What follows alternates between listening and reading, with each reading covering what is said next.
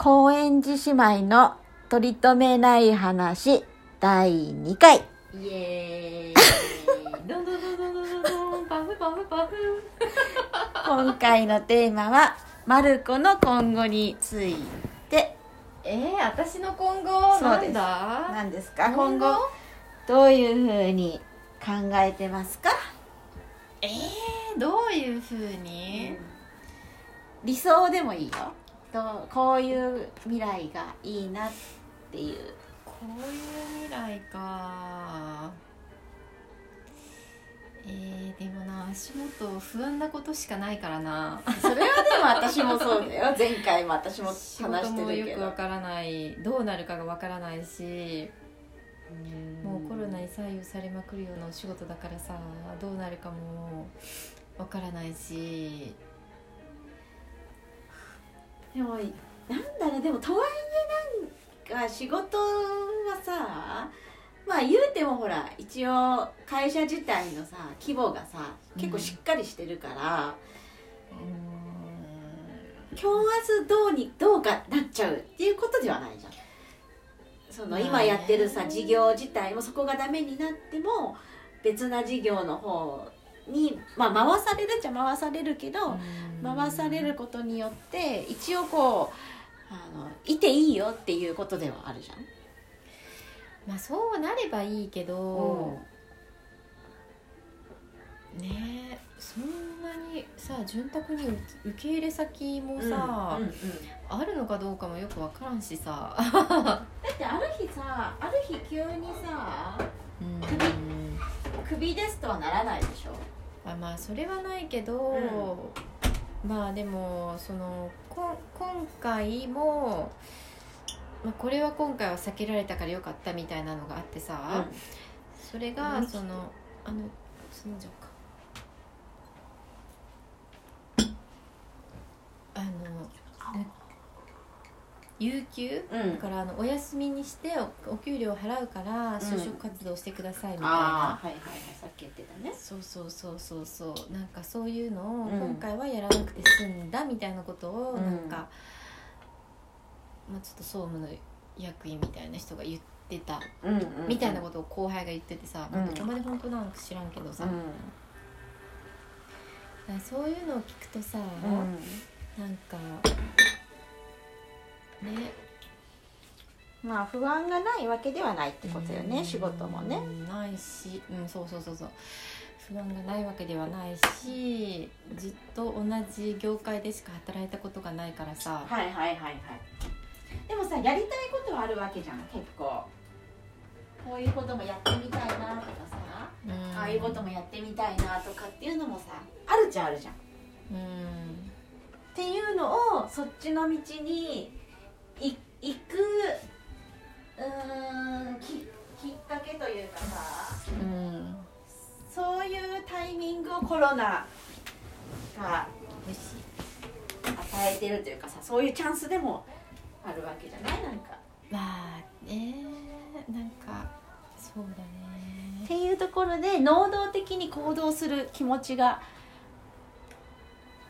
あるのかい？マルコくんみたいな 試されてる神に。神にね。神にた試されてんのかな人類は。あうまこれ。ね美味しいよね。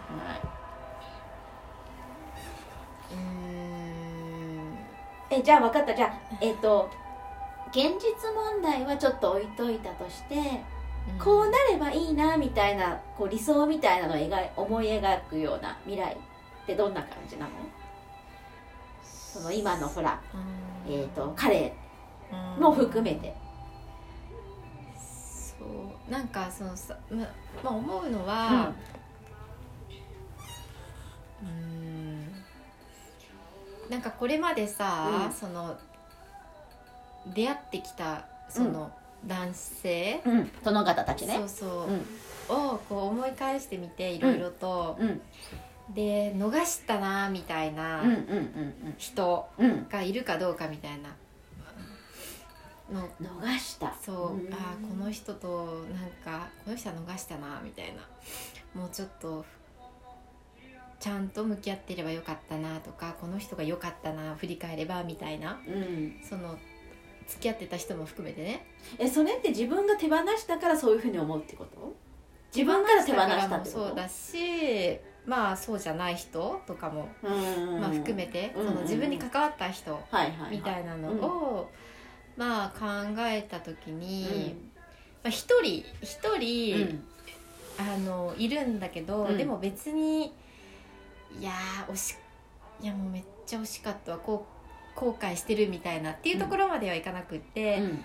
まあ単純うん。にその人が、その、まあ、海外に駐在をしたから、一緒につなんかついて行ってればさその、まあうん海外にくる海外で暮らせたみたいな。なるほどね。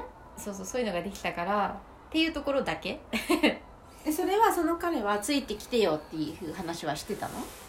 おいでよみたいな。つてきてよっていうかその、まあ、結果すごい何回か告白をしてくれたんだけど、うん。なんかその決めてみたいなのが、うん。なんかないというかまあ別にすごい好きみたいな感じはあったんだけど、まあちょっとなんか踏み切れないみたいなところがあってでその時点でうん。彼はうん。その赴任をする海外に駐在をするっていうのがうん。もう決まってたからん。その場所がどこかっていうのはまあうん。まだ決まってなくても自分は駐在するみたいなのが決まってたからうん。なんかそれに行く前に結婚したいみたいな結婚がもうすごい強い人だったのよ。あーなるほど。えそれいくつの時？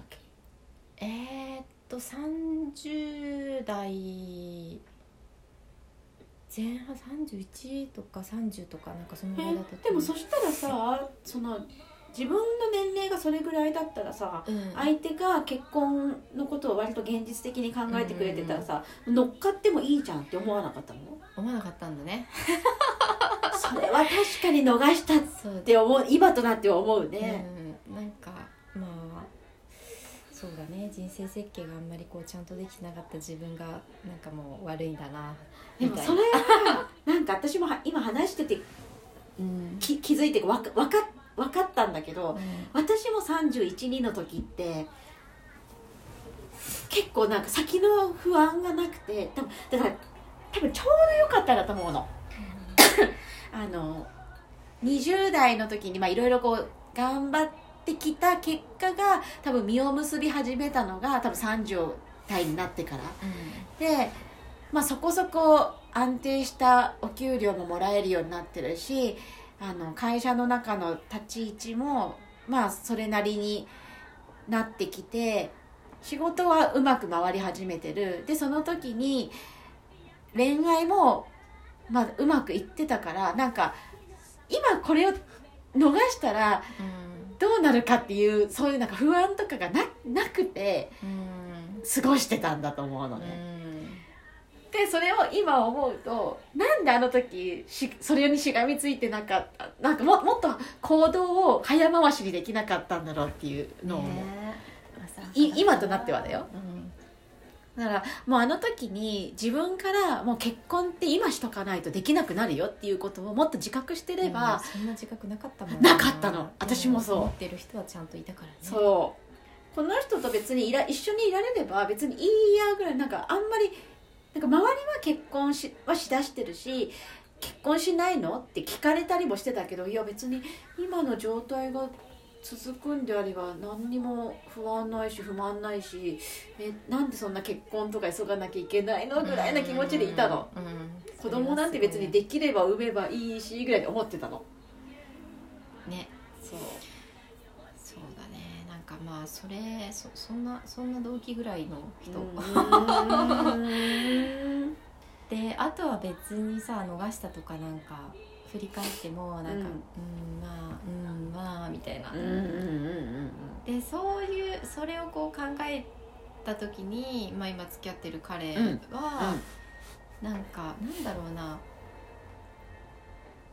うん、まあ、この先も一緒にいたいっていうのはもちろんあるし、うん。彼でいいやじゃなくて彼がいいなみたいな風にうん。こう思うことがすごいうん。多いから、感じじゃ将ない、来的には、前向きそうなんか一緒にずっと、うん。うんあのいたいなっていうのは漠然とあるけれどもその生活を一緒にするっていうことのちょっうん。とそのちゅ躊躇してるところ。でもなんかわかんないけど躊躇しちゃいけないんじゃない？躊躇してるうちにさ、うん。彼がさ離れてっちゃったらさ、それはあるね。そうだよなんかそれをなんか私ねすっごいこういつもふ不思議に思うことがあってちょちょいちょい不思議に思うことがあって、まあこういう言い方するとすっごい失礼なんだけど男の人ってすっごく自分に自信があるのか未来に対してポジティブなのか分かんないんだけど結婚するこの人と結婚もうし要は相手が結婚したいっていう気持ちがもう分かってるから結婚しなきゃいけないんだろうなっていう気持ちがある時にそれを決断できない理由の一つとしてうん。この先にもうこれ以上このこのこの女性以外と恋愛ができないんだ。もうこの人生涯この人しになっちゃうんだ。っうん。ていうことを躊躇するっていう話を何人か聞いたことがあるの。